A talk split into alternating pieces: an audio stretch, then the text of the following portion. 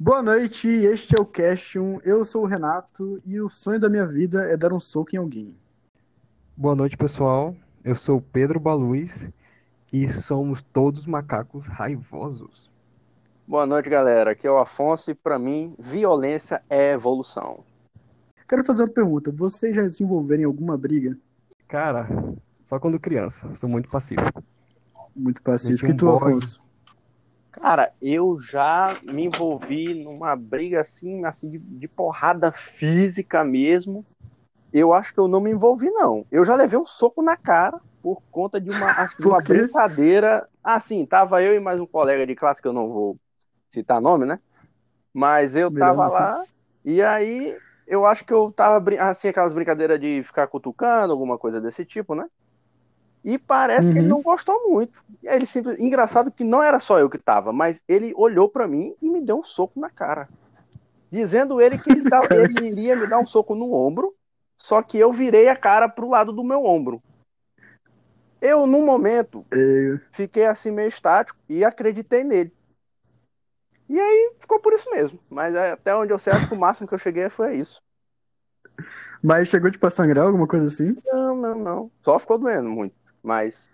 Eu também. Já aconteceu uma coisa parecida comigo. Eu tava brincando. É... Também não vou, não vou botar os nomes das pessoas, mas depois eu te falo. E eu tava brincando, eu e meus dois amigos lá na escola. Isso foi na quarta série, nunca esqueci. E aí tava brincando de se chutar, saca? O que geralmente não é uma boa ideia. E aí sempre tem um mongol que começa a brincar um pouco mais forte que os outros, né? Ah, e aí, este cara, que inclusive hoje é muito forte, muito grande, enfim, é... começou a chutar a gente mais forte. E aí eu e meu outro amigo, a gente começou a reclamar, tipo, pô, a gente tá só brincando, não é pra bater forte não. E aí eu fiquei com raiva e dei um chute nele. E ele revidou imediatamente com um soco na minha cara. Cara, o soco nem foi tão forte, até porque, tipo, quarta série, né? A gente é criança, a gente não sabe socar nem tem muita força. Mas eu caí na cadeira assim, e eu fiquei tão surpreso que eu não tive reação, eu não consegui reagir. E ainda bem, porque ele era bem maior do que eu, e se eu reagisse, acho que, acho que ia apanhar mais. Mas também foi, foi, foi o máximo. E tu, Pedro, tu deu um soco em alguém, eu te cortei na hora. Tu levou um soco ou tu deu um soco em alguém? Cara, eu dei um soco no guri, creio eu, que do infantil e no fim das contas, eu saí leso, apesar do pai dele ter tentado me perseguir, né? Mas estou vivo até hoje.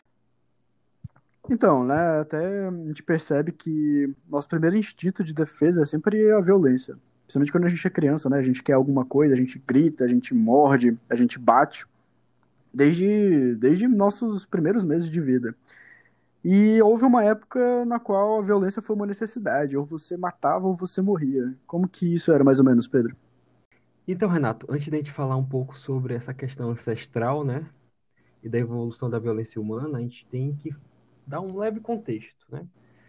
E quando a gente vai falar um pouco sobre violência, a gente tem que lembrar que a gente não pode ser reducionista, né? Reduz, reduzir tudo à nossa área de conhecimento. Então, violência, essa questão antropológica, humana, é muito complexa. A gente tem que imaginar o homem como se fosse um prisma, né? Com várias facetas e cada faceta vai pegar uma área diferente, psicologia, antropologia, biologia, genética e assim vai para frente, tá bom?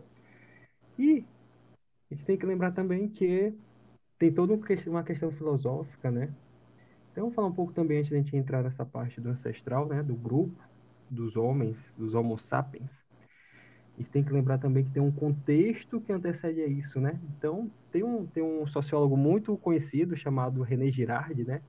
Engraçado que ele também é chamado como o Darwin da sociologia, né? Ele é teólogo, filósofo, sociólogo, antropólogo. E ele também acredita um pouco sobre essa questão mimética do homem, que o homem ele tende a imitar uns aos outros, tanto na questão da violência quanto o altruísmo, né? Então, a gente tem que entender também que, antes de tudo, tudo era desordem, né? A gente vivia numa crise que agora que a gente começou a ter uma ordem, né? Que é uma questão muito normal do, do ser humano. Então, entrando logo agora na questão né, da pergunta, a gente, a nossa violência, ela é ancestral do grupo dos mamíferos, né? Então, se a gente for pegar todo, todos os componentes, os animais que compõem os mamíferos, né? Então, quando a gente fala de mamíferos, a gente está se referindo àqueles animais que produzem leite e que têm pelos, né? Não vamos pensar que é, são os animais que têm mamilos, porque nem todos os mamíferos têm mamilos, né? Às vezes as pessoas acabam se confundindo. Baleias não têm mamilos, ornitorrincs não têm mamilos e acabam sendo. Inclusive, falando de baleias, é... baleias produzem leite, certo? Como que as baleias não mamam, mas tipo assim, consomem o leite? As baleias, elas produzem muito leite e é um leite muito gorduroso. Se tu for ver é, imagens ou pesquisar na internet, eu acho que tem, são poucas imagens que tem, né? Da amamentação das baleias. E se tu for ver, elas têm uma cavidade, né? Então elas soltam esse leite gorduroso que ele acaba não se dissolvendo no mar e assim o filhote também consegue mamar, né? A densidade, né? Porque como ele é gorduroso, ele fica mais leve que a água e sobe. Isso. Aí o filhote acaba conseguindo mamar. Voltando à violência ancestral dos mamíferos. Então, a gente tem esse ancestral do grupo dos mamíferos. Essa violência ela é ancestral, né? A gente vai pegar todo o grupo dos mamíferos, que são animais que produzem leite, acabam tendo pelos também, né? Essa questão da baleia, as baleias também têm pelo, só para pontuar aqui para vocês. Então a gente tem essa, essa questão filogenética, que é a história evolutiva de cada animal, né? Então essa história evolutiva é muito importante porque os humanos eles acabaram herdando essa propensão, né, para a violência. Então essa propensão para a violência também é uma questão filogenética da história evolutiva do ser humano. Como é que ele se iniciou, como é que ele se adequou a esse mundo, né? Como ele se relacionou com os seres que são parecidos e diferentes e como ele se permaneceu até hoje, né? Então, essa história evolutiva ela também vai moldando como é que essa violência ela vai se permanecer, tá bom? Então, esses Homo sapiens, na origem da sua espécie, eles eram até seis vezes mais letal que os mamíferos, né? a maioria dos mamíferos do grupo, né? Quando a gente vai falar sobre o grupo em geral. Então eles eram mais violentos na questão brutal, né? Quando eu vou, vou falar aqui um pouco mais lá para frente, a gente tem vestígios, né? Vestígios da violência humana, tanto na questão de, de achados arqueológicos, como estrutural, como na organização social, tá bom? Então tudo isso ele vai compor a capacidade que o homem tem de ser cada vez mais violento a questão brutal. Então, o homem era violento porque ele precisava ser social, né? Então, essa é uma vantagem que o grupo acabou tendo. E ele também precisava de território, né? Então, se a gente está se agrupando, a gente precisa de mais área.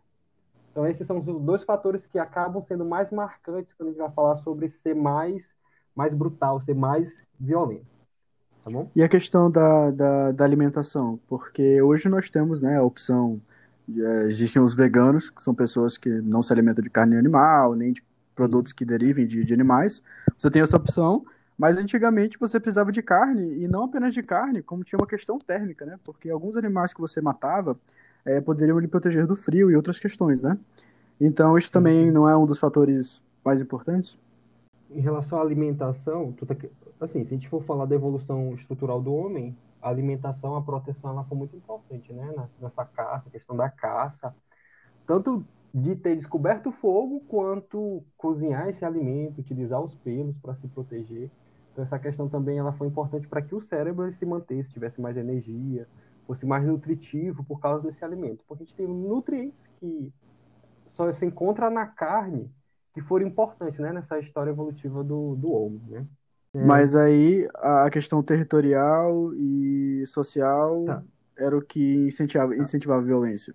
Então, o que é que incita, né? Acaba incitando a violência no homem. A gente tem que os homens. A Yunel Harari, né? O autor de Sapiens, ele vai falar que a diferença do ser humano para os outros animais não é só intelectual, não. É porque a gente consegue se manter em grupos, grupos grandes, em locais e manter o equilíbrio. A gente consegue ser bem flexível, tá bom? Então, se a gente imagina vocês pegarem vários macacos, jogar no, no auditório, então o negócio ele fica bem tenebroso, né? Então, esse, essa, essa adequação do homem, essa estabilidade, de manter em grupo, de ter território, isso ao longo do tempo gerou muitos conflitos, né? Até mesmo entre, entre a espécie.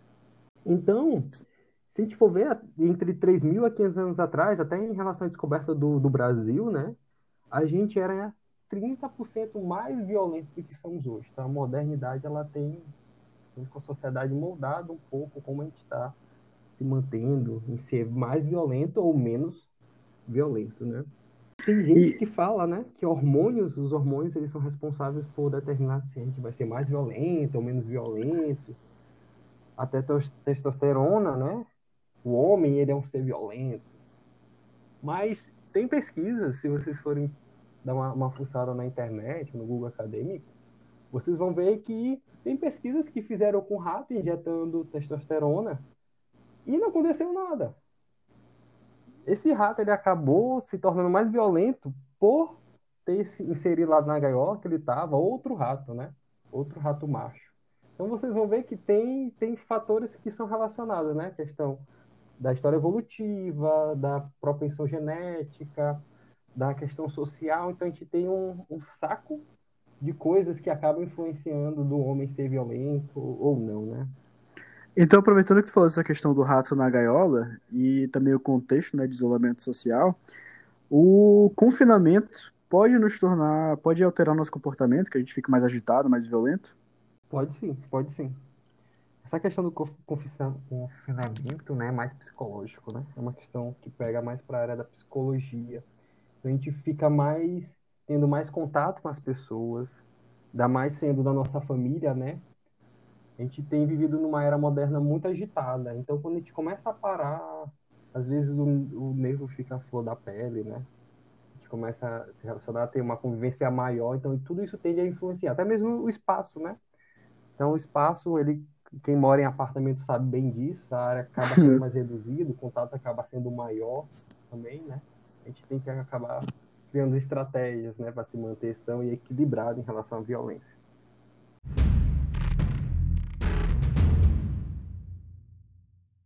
Para a gente desenvolver, por exemplo, músculos, né, que se quebram e se repõem, nós adquirimos da nossa alimentação, certo? Aí o Sim, que, que acontece? Digerimos essas proteínas, mas isso não é só animal, também do vegetal, nós digerimos essas proteínas, elas são reorganizadas e depois utilizadas pelo nosso organismo. Então, assim, o que acontece é que o animal, digamos assim, de maneira geral, ele tem uma, ele é uma fonte de proteínas mais acessível e em maior quantidade de qualidade, entendeu? Se a gente for Sim. fazer uma, um grosseiro da coisa, né? Não, realidade... vocês é, têm uma liberdade para me corrigir. Mas, por exemplo, a nossa postura, a nossa postura corporal, falando de coluna vertebral mesmo, ela foi ficando mais ereta conforme nós fomos evoluindo. Mas, para que essa postura fosse alcançado, né, do que nós temos hoje, precisava de uma musculatura, precisava de um desenvolvimento muscular que só foi possível pelo tipo de dieta que nós tínhamos. Se nós não tivéssemos tanta proteína na nossa alimentação, nós não conseguiríamos é, andar em dois apoios, certo? Olha, eu creio que possa sim ter um, uma lógica verdadeira aí, mas é porque na verdade o que a gente tem que analisar, né, é porque eu acredito que, na verdade, é ao contrário. Assim, não, a gente não é, visava andar sobre duas pernas para né, termos Sim, maiores claro. movimentos.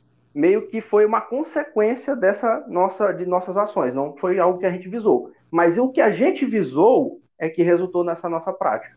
Entendeu? Sim, sim. Mas a questão é que, mesmo que não tenha sido intencional, a nossa musculatura se desenvolveu e esses músculos mais fortes que nós temos hoje é, são os que nos permitem né, andar como nós andamos e não em quatro apoios. E para que eles fossem desenvolvidos e estimulados, nós precisamos de é, grande estímulo físico, né? Corridas, caçadas, é, brigas por território e também o nosso consumo. Então, se nós somos, fôssemos vegetarianos, nós não teríamos provavelmente é, um consumo tão alto de proteínas e nem o estímulo físico é, que nós tínhamos na época. O que é até engraçado porque a agricultura foi uma tecnologia importantíssima para que nós conseguimos evoluir mais tarde. Então, gente, comentando um pouco sobre o que vocês acabaram de falar, né, sobre a nutrição e tudo mais, dei uma olhada em todo o grupo dos primatas, né? Então, o homem ele acabou se tornando ereto porque ele tinha que utilizar os braços, então começou a se adaptar a utilizar ferramentas e tudo mais. E essa desenvoltura do movimento com os braços acabou tornando o homem mais ereto, né? E outra coisa também sobre quando a gente vai falar sobre essa questão nutricional, né? Dê uma olhada no grupo. Os gorilas, eles são símios do mesmo grupo dos Homo sapiens, não são carnívoros e têm todos os seus músculos desenvolvidos, né? Principalmente os músculos os dos membros superiores, que foi muito importante para a anatomia humana, né? Mais lá para frente. Quando a gente vai falar sobre essa questão da violência, né? Em comparação homem e à mulher também, vocês vão perceber que os músculos superiores do homem é muito mais desenvolvido do que os músculos das mulheres. Então o homem ele acaba também tendo mais força. Então é uma questão não só nutricional, mas genética, social, como é que ele acabou se comportando, utilizando os braços, né, se tornando mais ereto, utilizando ferramentas.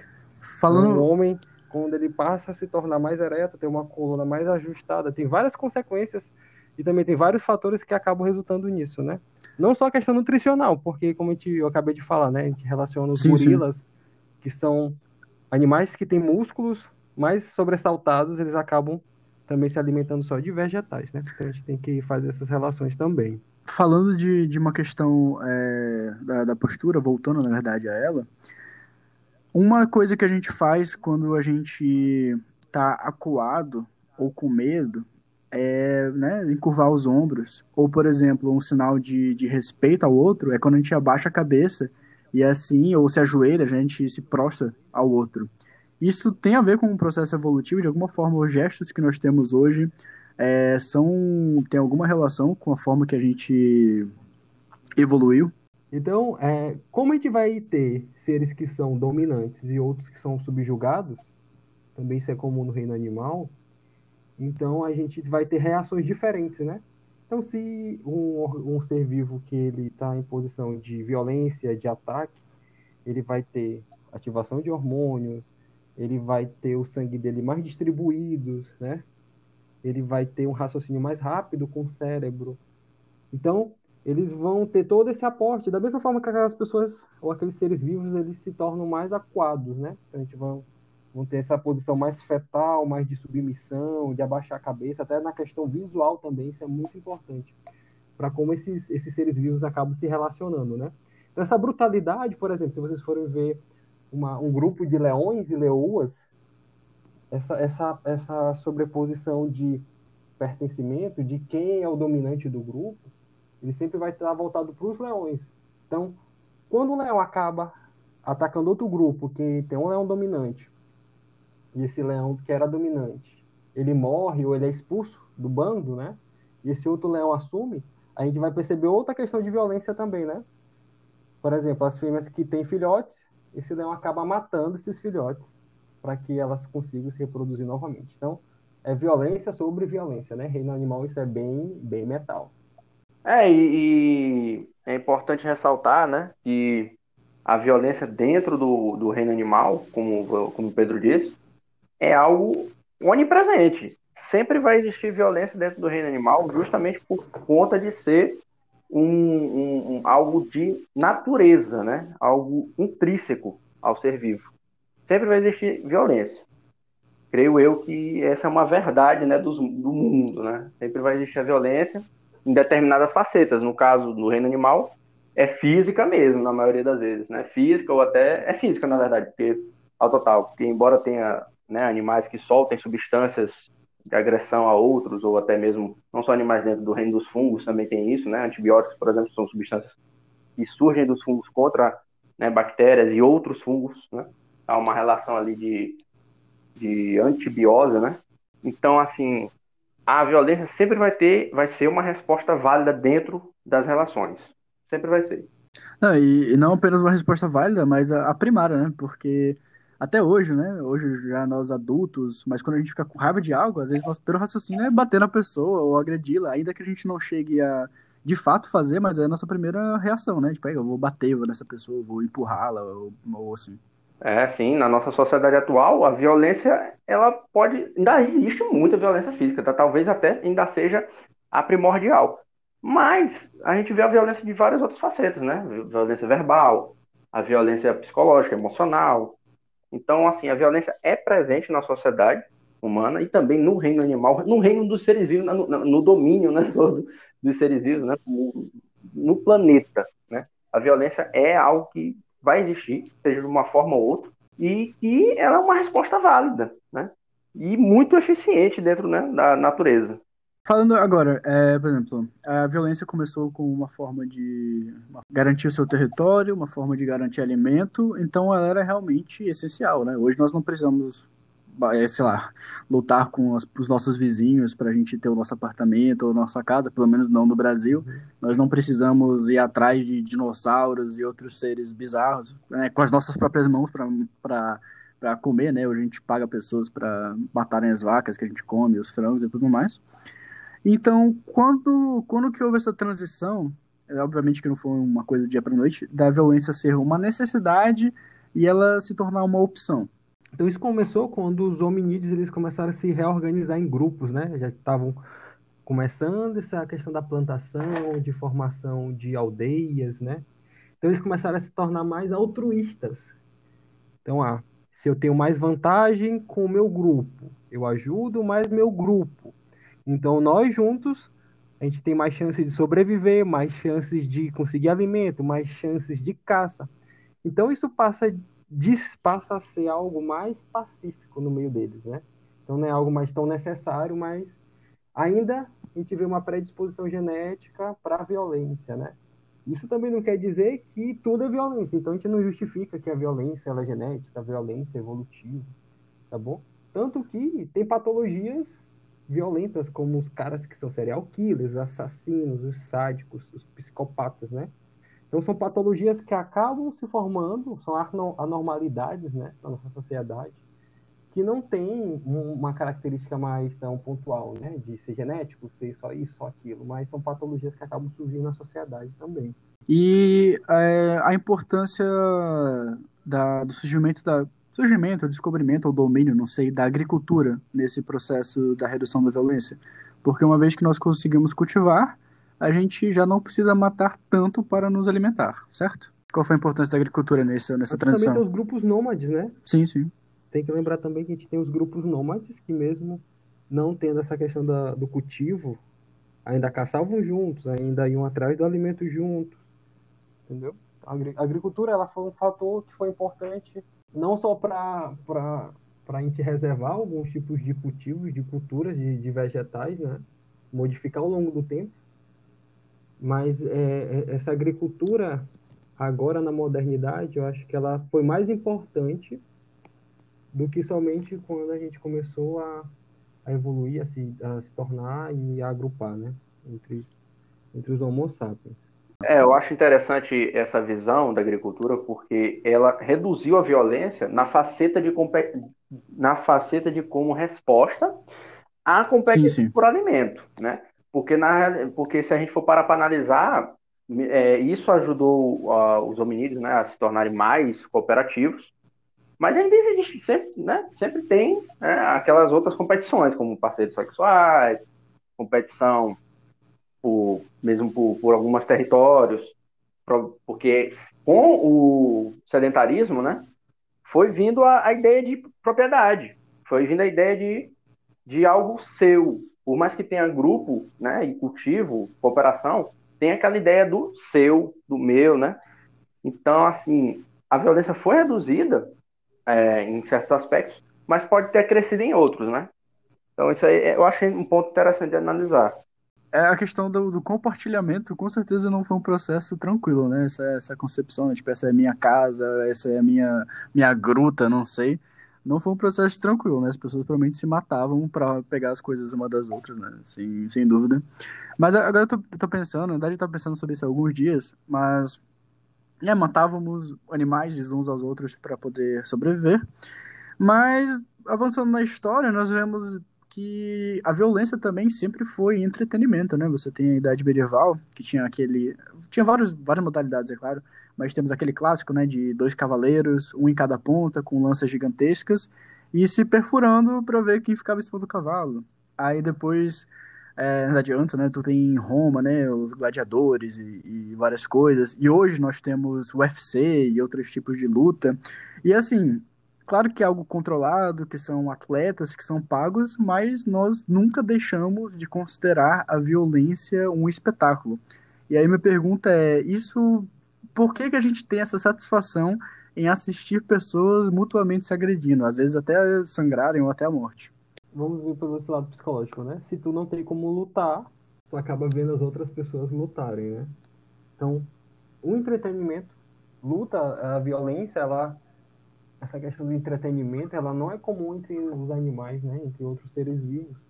E acaba sendo visto muito quando a gente entra nessa era moderna, nessa era do coliseu, né? Essa, essa violência mais assistida. Então, eu, eu acredito que isso é uma questão mais cultural, de, de, de entretenimento, de, de saciar essa sede do dia a dia, né? Mas não seja algo que seja intrínseco do homem, né? Então, é mais uma forma de entretenimento, de, de diversão que o homem acaba criando, né? Sim, mas muito antes da televisão também. A questão do Hoje, essa é uma forma da gente estar tá se se vendo no outro. Então, se eu não posso estar tá lá, porque sabe, né? Gera vários instintos, gera gera várias reações. Eu acabo vendo isso é, isso acaba refletindo na pessoa que está assistindo, né? Então, eu assistindo outras outras pessoas lutando ou numa situação de violência, isso também gera um pouco dessas reações de violência em mim. Na, sim, questão, questão é importante, porque é, não, você não ganha nada, né? Quando um lutador ganha, ou quando um gladiador vencia um combate, mas você tem, não sei exatamente que tipo de hormônio ou que sensação que é liberada, mas que tu se sente feliz quando tu vê outra pessoa agredindo. É, por exemplo, o Tarantino, né? O diretor aí de Os Oito Odiados, Kill Bill, é, Pulp Fiction e vários outros filmes bastante violentos e sangrentos, ele transformou a violência num espetáculo, né? Tem até o Django, que é um filme dele, acho que faz uns, que faz uns cinco anos que foi lançado, não sei, que a cena final, assim, é tanto sangue uma física tão escrachada que a violência, tu começa a rir, e são coisas horríveis, sabe? Tipo, pessoas perdendo o braço, e atirando em mulher, e barriga vazando, e, e assim, é uma coisa bem sinistra, é bem gráfico, mas se torna um espetáculo. E tu sai com uma sensação de tipo, cara, que coisas incríveis que eu acabei de ver, tu sai feliz, mas tu acabou de testemunhar vários é, assassinatos e, e, uma cena assim brutal, mas isso dá uma sensação de, de, de prazer, de, de êxtase. Eu não sei se é essa questão de é, um dia nós já fomos assim, ou um dia nós costumávamos fazer isso, eu não sei. Mas realmente é um. Assim, não é para todo mundo, né? E todo mundo gosta de ver violência. Mas a violência é um espetáculo, né? E com certeza isso não foi por acaso. Eu concordo contigo, porque no caso a violência, como ela sempre está presente, né? sempre esteve, sempre está e creio que sempre estará presente na vida em si, ela acaba sendo um, ela acaba tornando-se um espetáculo justamente por conta de ser algo que nós temos uma relação, né? Porque se é algo próprio nosso, a violência, porque é, é uma coisa que nós vivemos, seja em qualquer das suas formas, acaba sendo algo próprio. Então, quando nós vemos, quando eu, eu creio assim, né? Quando vemos uma cena de ação de violência, que envolve violência, né? A gente se toma por uma euforia porque acaba tendo uma familiaridade dentro de todo um, um aspecto assim da vida, né? De vivência. Então, a gente simula aquilo dentro da gente inconscientemente. Às vezes consciente, né? A gente fica imaginando, nossa, se, eu estivesse, se eu estivesse ali lutando, não sei. Mas inconscientemente mesmo, a gente tá vendo ali e só apreciando aquela cena. Aquela cena de tiro, aquela cena de cortes e facas, e, ou então espada, não sei. Porrada. É uma cena que a gente acaba se simulando, mesmo de forma de inconsciente, acaba tendo uma resposta prazerosa a isso. Isso não é nenhuma anomalia. Não é. A, questão, a anomalia, creio eu, que é quando você já sente aquilo ali de uma forma mais intensificada, acaba querendo né, reproduzir na vida real e né, já sabe. É, e aí, uh, por exemplo, nós somos, ao mesmo tempo que nós somos mais violentos que os animais, da minha perspectiva, podem falar depois é, um contraponto, um contra-argumento, nós somos menos violentos, porque nós temos a capacidade de ser de sermos extremamente inventivos na nossa violência, né? Tanto em atrocidades quanto em torturas, nós criamos máquinas para que a violência seja executada da pior forma possível, da forma mais dolorosa. Nós temos armas, facas, espadas, é, bombas químicas, né, gás, gás de mostarda, de pimenta, várias coisas.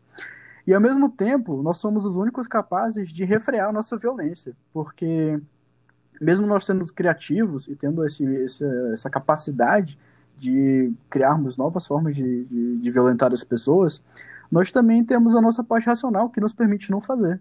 Então nós somos os seres mais violentos e os únicos que são também capazes de não serem. E ao mesmo tempo, eu não sei, cara, é uma questão mais, mais complexa, porque tu pode refrear, mas ao longo da história, e até hoje mesmo, né, né como se isso já tivesse cessado, nós vemos que nós escolhemos muitas vezes não refrear esses instintos ou essas vontades violentas e simplesmente tantas atrocidades que, que aconteceram por aí. A violência ela é estudada há muito tempo, as raízes da violência, né, o que, que causa a violência tanto que a gente tem registros, né? Desde lá do Leviatã, de Thomas Hobbes. Então, para vocês terem uma noção de como a gente tenta é, entender um pouco mais de como é que a gente é mais violento, porque essa violência existe, né? Então a gente, a gente tem que, tentar analisar que a gente tem todos esses viés que acabam influenciando no homem ser violento ou não. Genética, cultura, é, a árvore filogenética do, do ser humano, né? Então a gente tem que ser mais consciente de como a gente acaba se comportando, de como a era moderna ela acabou moldando o homem, né? Apesar de a gente atualmente ser mais pacíficos, entre aspas, é, vivemos uma era basicamente pós-atômica em que uma pessoa irritada consegue destruir um planeta todo, né? E essas análises também mais profundas para a gente estar tá tentando fazer aqui. A violência às vezes pode estar só na mão de uma pessoa. E, e uma parte genética, que é o que nos faz ter essa primeira resposta, né? Porque, por exemplo, um bebê, né? Ele tem que ser ensinado, senão ele se torna um grande, um ser muito violento, né, cara? Ele a primeira resposta é morder, é bater. E se os pais, né, ou seja lá quem o cria, é, não estiverem ali para orientá-lo, né, a reprimir esses impulsos, um bebê, todos os bebês seriam violentíssimos e psicopatas, né, quando crescessem, se eles não tivessem esses, essa orientação paternal. O que, qual é o fator genético que faz com que a nossa primeira resposta seja essa, mesmo depois de tantos anos e de, depois da civilização moderna e contemporânea? Eu acho e não, eu não sei dizer assim uma resposta simples e direta. Ah, é isso. Porque na realidade eu acho que são vários e vários fatores. Um deles, acho que protagonista, é justamente é, que a violência é algo né, presente. Que sempre foi presente. E por que, que a gente não muda? Porque, na realidade, é, não, não tem como simplesmente mudar algo assim tão fácil, se é algo tão fácil de ser usado é algo tão, é, acho que intrínseco à vida, a violência em si. É isso que eu acredito. Então, quando tu falou sobre um bebê, se ele não for é, corrigido pelos pais, ele vai crescer como um psicopata, isso vai acontecer porque ele vai responder de forma violenta por conta do nosso, por conta, por conta dele viver em um sistema que não é natural. Né? Nós vivemos num, nossa, na nossa sociedade não segue as regras da natureza em sua completude, né? É algo filtrado. Então, assim, nós ainda, ainda respondemos à violência, ainda utilizamos da violência por ela ser algo usável, utilizável. Porque se não fosse, seria vestigial? Seria algo que pararíamos de usar. Mas não, como é algo que ainda dá frutos bem é, eficientes, a violência vai ser usada continuamente até o fim dos tempos. Galera, a violência é algo natural e não use ela a não ser que seja extremamente necessário. É, tem também um aspecto social, né? Porque nós não podemos eximir as pessoas da responsabilidade da violência, né? Não é assim, ah, é um instinto meu, então tudo bem eu sou violento, ou é um reflexo meu, então os meus atos são justificáveis. E há, claro, né, um aspecto filosófico, um aspecto psicológico, né? Até indo um pouco além da, das coisas que, que eu compreendo. Mas como que o aspecto social funciona na, na violência? a gente não pode estar tá reduzindo a violência a algo genético, né? Tanto que a gente teve em 1986 uma, uma declaração, a declaração conhecida como Declaração de Sevilha sobre violência, juntou-se cerca de 20 cientistas que foram muito importantes na questão tanto genética quanto social, que eles acabaram adotando essa, essa, essa posição, né? Que é muito incorreto a gente se posicionar justificar que o comportamento é, violento ele é genético, né? Ele é programado, ele é da natureza humana. Então, a gente não pode justificar que um mau comportamento, um comportamento brutal, violento, seja exclusivamente genético e assim a pessoa se torna justificável, né? Então, a gente tem que entender também no contexto cultural que a pessoa está envolvida. A gente vai ter uma predisposição genética para que a pessoa se torne, se torne violenta, mas a gente também vai ter as questões culturais, sociais, de como a gente vai estar tá se moldando numa sociedade, né? Então, se tu for ver pesquisas aí para frente, é, as pessoas são mais violentas em sociedades que são um pouco desenvolvidas, em sociedades em que a gente tem uma desigualdade muito elevada. Então, isso são fatores que acabam culturalmente influenciando a violência dessas pessoas, né? Então, a, a questão cultural, social, ela, ela é um fator também determinante, que essas características culturais elas acabam influenciando sim na violência, como é que a pessoa vai ser violenta ou não. Não sei se vocês já ouviram essa história, e tem muita relação com o filme O Menino Lobo, isso aconteceu na, na Rússia, em que um menino, ele acredita que ele tenha sido abandonado numa floresta e ele realmente foi criado com lobos. Então, quando descobriram isso e foram resgatar essa criança, acho que ela já tinha uns 5, 7 anos. Então, esse, esse menino, que ele foi, ele acabou sendo criado por lobos, ele rosnava, ele andava de quatro, né? Ele tinha essas características mais violentas, ainda mais que ele tentou morder as pessoas que o resgataram da floresta. Então vocês vão ver que tem um contexto em que ele foi inserido, um contexto cultural, que possivelmente ativou essa predisposição genética, né? Então é um, um fator desencadeando em outro, né? Então são fatores que acabam sendo moduladores. Então não é uma causa somente, uma causa isolada, tipo, ah, ele tem um, um, traço genético que esse menino acaba, ou essa pessoa acaba, o ser humano acaba sendo mais violento. Não, são fatores que vão se desencadeando, né?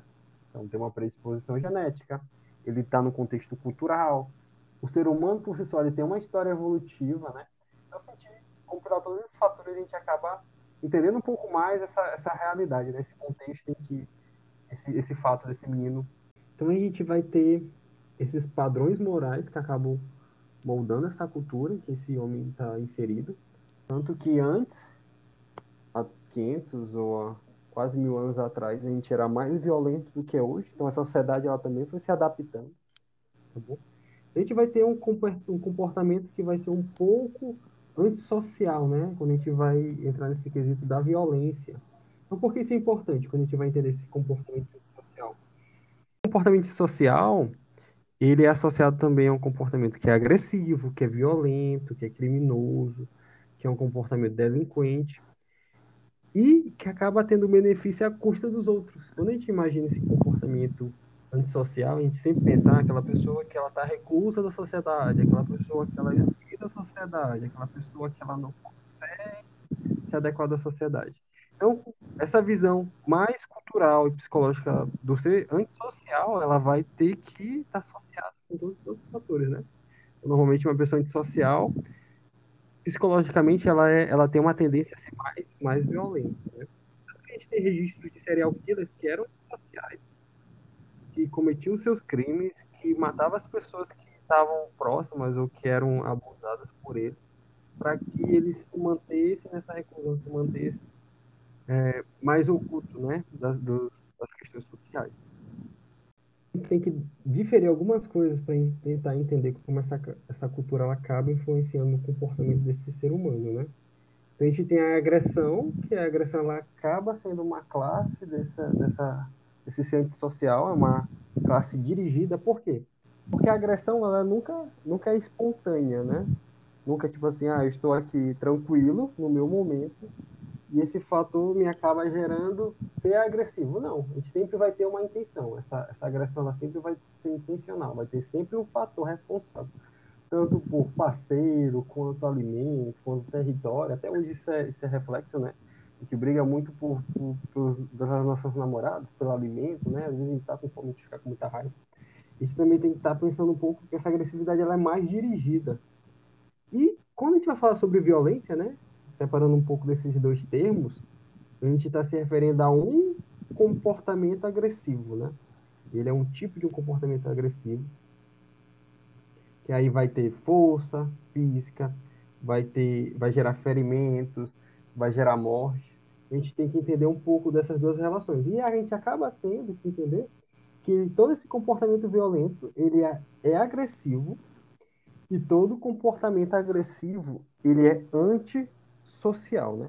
Vocês, ah, então o que é que isso gera? Então, o comportamento de uma pessoa que ela acaba sendo violenta, ela acaba também sendo dissolvida da sociedade. Então, esses grupos, né? A gente tem um grupos formados, né? A nossa sociedade é formada por vários grupos menores. Então, a gente vai ter um grupo em que as pessoas, devido à modernidade, se tornam mais pacíficas. Então, a violência ela começa a ser ser mais excluída. Então, quando a gente vai falar uma projeção da evolução humana, né? Então, mais lá para frente, talvez daqui a uns milhões de anos, bilhões de anos, como é que o ser humano poderia estar, né? A, gente, a tendência é que a gente se torne cada vez mais pacíficos. Quando o homem ele começou a se evoluir, a gente não tem mais predador, né? Então, se a gente não tem mais um predador, muita coisa acaba mudando. Porque um predador e uma presa, eles evoluem juntos. Um ser humano, ele não tem um predador, ele acaba evoluindo com algumas características associadas, né? Então, a gente já não tem um predador, a gente já luta contra várias doenças, então a, a, as doenças hoje que têm matado ou já mataram as pessoas antigamente, elas não são mais fatores tão determinantes. Então o homem ele está moldando a sua evolução. Então quando a gente vai pegar essa questão da violência, a gente está numa projeção a ser mais pacífico, né? Apesar da gente ver no nosso dia a dia que isso não é um fato tão ocorrente, mas a tendência é que o homem ele só vai conseguir sobreviver daqui para frente, uns mil milhões de anos, se ele tiver essa projeção em ser mais pacífico, em se relacionar mais em grupo, né? Então, a questão anatômica, né? O que, que isso vai influenciar? Possivelmente, né? Pegando todos os outros contextos também na estrutura do homem, a gente vai acabar tendo uma cabeça maior, um cérebro maior, devido ao nosso desenvolvimento cognitivo, né? em relação aos outros animais, nós temos um cérebro muito grande. E também sobre a questão é, sexual. Então, quando o homem ele passa a se preocupar menos com a questão violenta, menos com a recursos, né? Recursos tanto alimentícios quanto recursos reprodutivos, toda a nossa estrutura ela acaba sendo modificada. Então, se tu for ver tanto tamanho do cérebro quanto o tamanho do órgão genital do homem, isso pode ser afetado pela questão pacífica. Né? Mas pera, pera, então, pera. Ia ser modificado para hum. mais ou para menos? O que, que, tu, me... que, que tu achas? Tu achas que uma parceira te seleciona pelo quê? Quando a gente vai entrar no quesito relação sexual. Ah, porque eu sou engraçado. Rapaz. Tem o cheiro, tem a estrutura, sim, sim. ombro, a, a, estrutura óssea do rosto, tem o tamanho também, isso acaba influenciando. Então, quando a gente vai ver algumas questões sobre a evolução sexual lá no livro de Darwin, né, lá quando ele começou a, a formular essa teoria da, da evolução, a gente vai perceber que o quê? Que a gente só consegue passar o nosso material genético, nossos genes, quando o indivíduo macho consegue se reproduzir com uma fêmea. Então, na maioria dos grupos, as fêmeas que acabam escolhendo esse macho, né? Então, de que forma tu vai conseguir fazer com que se torne mais atrativo? Esse macho se torne mais atrativo. Então, isso foi mudando toda uma estrutura, toda uma questão genética dos genes que eram passados. Então, se tu for ver, em vários grupos de aves, o macho, ele que corre atrás da fêmea. Então, tem grupos que acabam limpando aquela região onde que ele fica, tem grupos que têm penas brilhosas, penas, penas longas, é, de cores diversas. Então, o indivíduo macho ele acaba se adaptando, ele acaba se moldando essa questão questão sexual também, da evolução sexual. Então, quando ele se torna mais pacífico, isso também se torna um ponto chave. Tá então, a gente não tem mais se preocupar mais que assim, pegando mais no geral, né? Se tornar puramente pacífico a gente vai ter que. E as coisas acabam sendo mais fáceis. Né? Não, tem, não tem essa necessidade de gerar, gerar uma violência, não tem essa necessidade dessa pressão. Né? Então a gente tem que. Assim, eu estou falando na questão mais evolutiva. Talvez outros fatores podem estar interferindo, né? psicológicos e outros fatores culturais. Mas a tendência da anatomia humana é que nosso cérebro fique maior, é, nossos membros sejam mais atrofiados, porque quem sabe daqui para frente o pessoal não vai mais para academia também. a gente tem utilizado o nosso corpo. Então tem esses, essas questões mais anatômicas, né? É, entrando no, ponto que tu falou do homem estar escolhendo ou manipulando a sua evolução, e assim, agora a gente vai entrar, assim, não exatamente no achismo, né, mas num aspecto mais profilático, mais utópico ou distópico, eu não sei, já veremos. Mas agora a gente está entrando, ou já entramos, não sei, né, numa num período em que há a manipulação genética, né? Tanto de plantas quanto de seres mais complexos, é, animais, mamíferos e essa, esse período esquisito de manipulação genética, inclusive em seres humanos. Seria possível, geneticamente, e não necessariamente para amanhã, mas daqui a, sei lá, alguns milhares de anos, eu não sei quanto tempo levaria de evolução tecnológica, que nós retirássemos o impulso violento do nosso DNA essa questão da, da. Eu acho que a gente entra mais nessa parte do transhumanismo, né? Isso é muito, muito visto naquele livro. Uh, Homo Deus. Inferno de ah, Dante, ah, né? Inferno de Dante. Também vai, a gente vai ver um recorte disso lá no, no, nos escritos de Dan Brown sobre o transhumanismo, né? Que o homem ele tem modificado suas estruturas, ele tem selecionado aquilo que ele quer, que ele não quer, né? A gente tem modificado totalmente nossa evolução. Então, o que é, que é possível, né? Quando a gente vai falar da genética, a gente vai ver que nosso genes ele nunca está isolado. Então, por exemplo, ah, outra coisa que a gente tem que ter cuidado né, com essas mídias do Huawei, né? Ah, descobrir o gene da violência, descobrir os genes de Deus, descobrir os genes da passividade.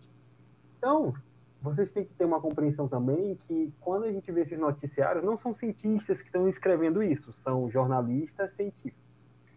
Então a gente tem que ter esse cuidado, né? A gente nunca vai encontrar um gene específico.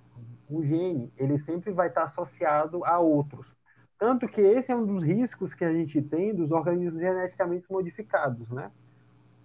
Então, quando a gente tem esses organismos geneticamente modificados, a gente não estrutura ou corta apenas os genes, né? A gente tem, a gente, ele acaba vindo com associação com outros. O DNA é uma cadeia, né? Você não tem como manipular exatamente cada corrente dessa cadeia, né? Você manipula uma parte, não individualmente, certo? Isso, isso é uma cadeia, uma cadeia. Tanto que tem um genes que faz criar é, perna, né? Tu tem um genes específicos, genes estruturais, né? Então tu tem um genes que cria pata em animais. É, tem uma pesquisa bem interessante que eles pegaram esses genes, só que o genes ele não consegue vir isolado, então ele tem que ser ativado por outros genes. Então tem uma pesquisa que fizeram com mosca, que eles tiveram que ativar essa sequência de genes para que a mosca criasse uma pata na cabeça. Então tu vê a complexidade, né, da genética. A gente não consegue, talvez numa projeção mais longa a gente consiga isolar basicamente os genes, a sua utilidade mas atualmente a gente vem, vem agrupado, né? O gene vem agrupado com outras associações. Por isso que tem esse risco dos alimentos transgênicos, né? A gente não sabe se o, o que foi modificado é só aquilo, talvez tenha outras coisas. Não tem esse risco também. Então a gente tem moldado, a gente tem se tornado mais transhumanista, o homem ele tem mais mais pro, projeções de estar tá mudando tanto a questão estrutural quanto a, a questão genética, né? Então, pode, pode ser possível, pode ser possível também daqui a uns 10 anos a gente fazer teste genético em farmácia. A gente já está conseguindo fazer seleção genética de filhos, né? Nos Estados Unidos, em alguns laboratórios já é possível escolher se teu filho vai ter cor do olho verde, se teu filho vai ter cabelo liso. Então, isso já está começando a surgir. Então, toda essa modificação que o homem tem feito em si, na natureza, a gente vê que até vai mudar no nome da era que a gente está, né? A gente está agora no antropoceno, né? O homem, ele é agora o determinante de tudo, né? Da, do planeta e da sua própria estrutura. Mas eu acho que seja assim possível daqui a um tempo. A gente tem a ciência ela é um pouco mais conservadora. Vocês vão ver que a ciência ela não tem, ela não anda a passos tão largos, né? A gente precisa testar se aquilo de fato é confiável, se aquilo de fato é, é, é, correto, né? Tanto na questão bioética quanto na questão genética. Eu acredito que sim, possivelmente a gente vai conseguir modificar algumas coisas. A sociedade ela também vai ter que aprovar, porque a gente não pode fazer coisas em geral a sociedade ela não esteja é, de acordo, né? Então, possivelmente, a gente pode estar tá descobrindo, sendo mais pontual nos genes que podem causar violência, mas tem que entender também que tem muitos fatores associados, né? A gente vai encadear muitas outras Sim. É... Agora uma pergunta de leigo, né? Mas que talvez algo as pessoas que estejam ouvindo também possam pensar de forma parecida ou tenham a mesma dúvida. É, é possível, alter, seria possível alterar, entre aspas, o gene da violência de uma pessoa que já foi formada, por exemplo, alguém que tenha predisposição a atos, assim, atrocidades bizarras, atos de violência, é, comportamento agressivo, seria possível geneticamente modificar aquela pessoa para que o comportamento fosse alterado?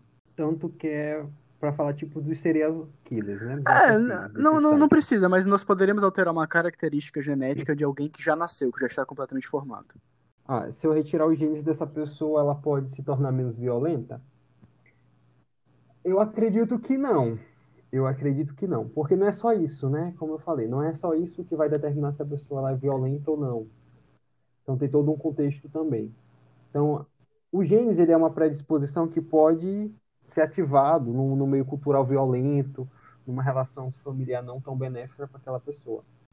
Na genética, isso é um pouco complexo, porque se tu tira um genes associado a alguma coisa, talvez aquele genes ele não seja tão determinante como a gente pensa, né?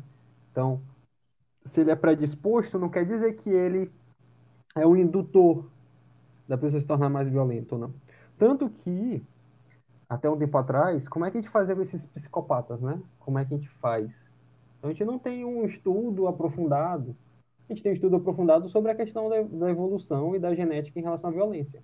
Mas a gente não, não tem essa questão de, ah, pessoas violentas, a nossa tendência, a nossa estratégia é fazer uma seleção genética, né? Tanto que isso só poderia ser feito se fosse lá no desenvolvimento embrionário, lá no feto, né? Para que todas as células pudessem também nascer assim. O que, que a gente tem, né? O que, que a gente tem para essas pessoas violentas, né? Esses, esses psicopatas, serial killers. Até um tempo atrás a gente tinha lobotomia, né? Lobotomia que é um processo muito complicado, um processo também muito antiético. Que a gente tirava um pedaço do lobo frontal dessas pessoas e assim elas ficavam pacíficas mas um pacífico vegetativo, né? Elas ficavam bem vegetativas em relação a como elas eram antes. E também a gente tem a questão mais hormonal, né? Um controle hormonal. A gente tem como deixar as pessoas pacíficas hormonalmente. Então, se a gente diminuir um pouco o nível de testosterona, né? A gente também consegue modular um pouco sobre como essas pessoas elas tendem a ficar. Então, Outra estratégia que alguns países também tendem a adotar é a castração química, né? A gente deixa essas pessoas mais, também a gente consegue deixar essas pessoas mais pacíficas, né? Não é o correto, mas são estratégias que existem, são estratégias que vão, são mais simples do que é, uma seleção genética, né? Uma seleção genética ela é um risco muito grande, mas com o tempo a gente vai conseguindo é, reformular, se adequar, entender um pouco mais. E, e, uma coisa que, na verdade, eu esqueci de falar no começo, é uma pergunta. A violência é de fato a nossa resposta primária, ou, ou, ou mesmo não hoje, mas no passado? Porque, por exemplo, se você chega perto de uma cobra, ela mostra as presas, mostra os dentes, como um aviso para que você se afaste, né? Até a cascavel tem aquele chocalho na, na, ao final da cauda, para que ela possa avisar que ela está chegando e que você possa sair do caminho dela, que você esteja avisado, né? Tem aquele guiso que fica fazendo barulho. É, os primatos também mostram a, a dentição, geralmente tem os caninos bem desenvolvidos e eles mostram aqueles, aqueles dentes para que não chegue ao confronto, né? Tipo, ah, estou, se você quiser, eu estou à espera, né? Então, nós somos realmente. A nossa primeira reação é de fato a, a, a violência ou nós temos esses avisos? A gente tem sempre uma análise mais geral, né? O ser humano ele é mais, mais, mais complexo. Mas quando a gente vai para o reino animal, né? O, o, também no vegetal a gente vai ver isso. Mas no reino animal, a gente, os seres vivos, eles tendem a dar uma, uma visão mais geral do, do que está acontecendo de forma rápida. Então, se eles se sentem em perigo, eles têm essas estratégias que são funcionais.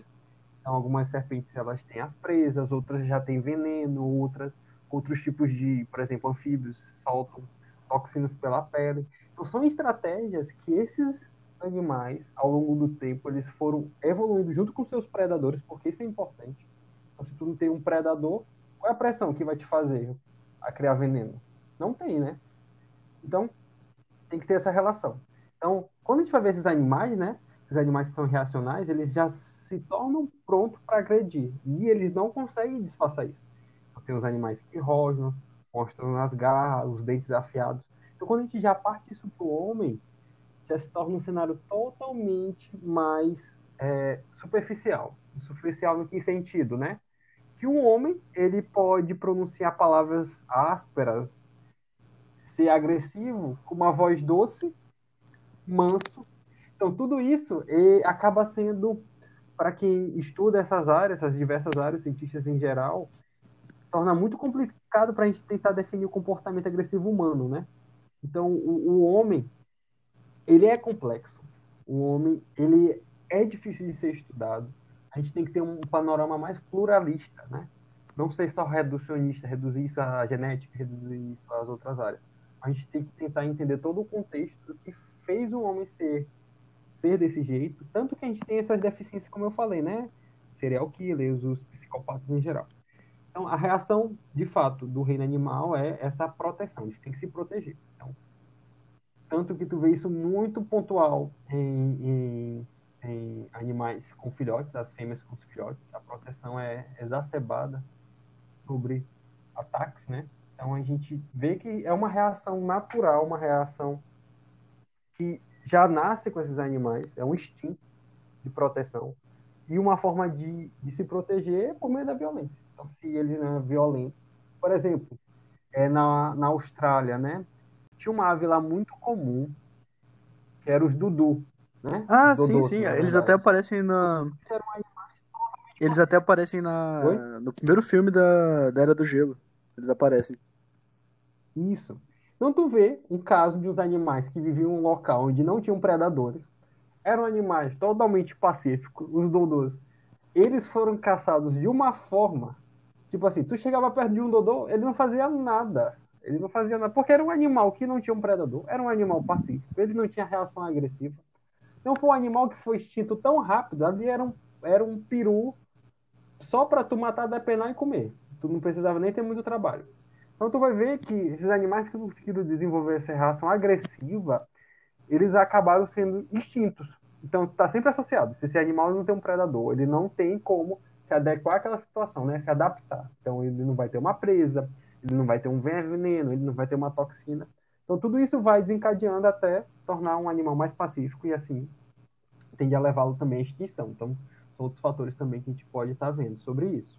Então, é, se nós tivéssemos, né, num futuro, não sei quão longínquo está, mas é, tivéssemos essa questão da violência ou dessa defesa, nessa reação re retirada, nós estaríamos mais suscetíveis a uma possível extinção. Então, agora, viajando né, nessa última questão aí dos dodôs, que não tem sistema reativo, né, não tem sistema de defesa, se nós, seres humanos, tivéssemos como. É, removêssemos, na verdade, essa nossa parte da violência, da defesa, da reação, e surgisse uma outra espécie que competisse com, conosco, nós seríamos extintos, certo?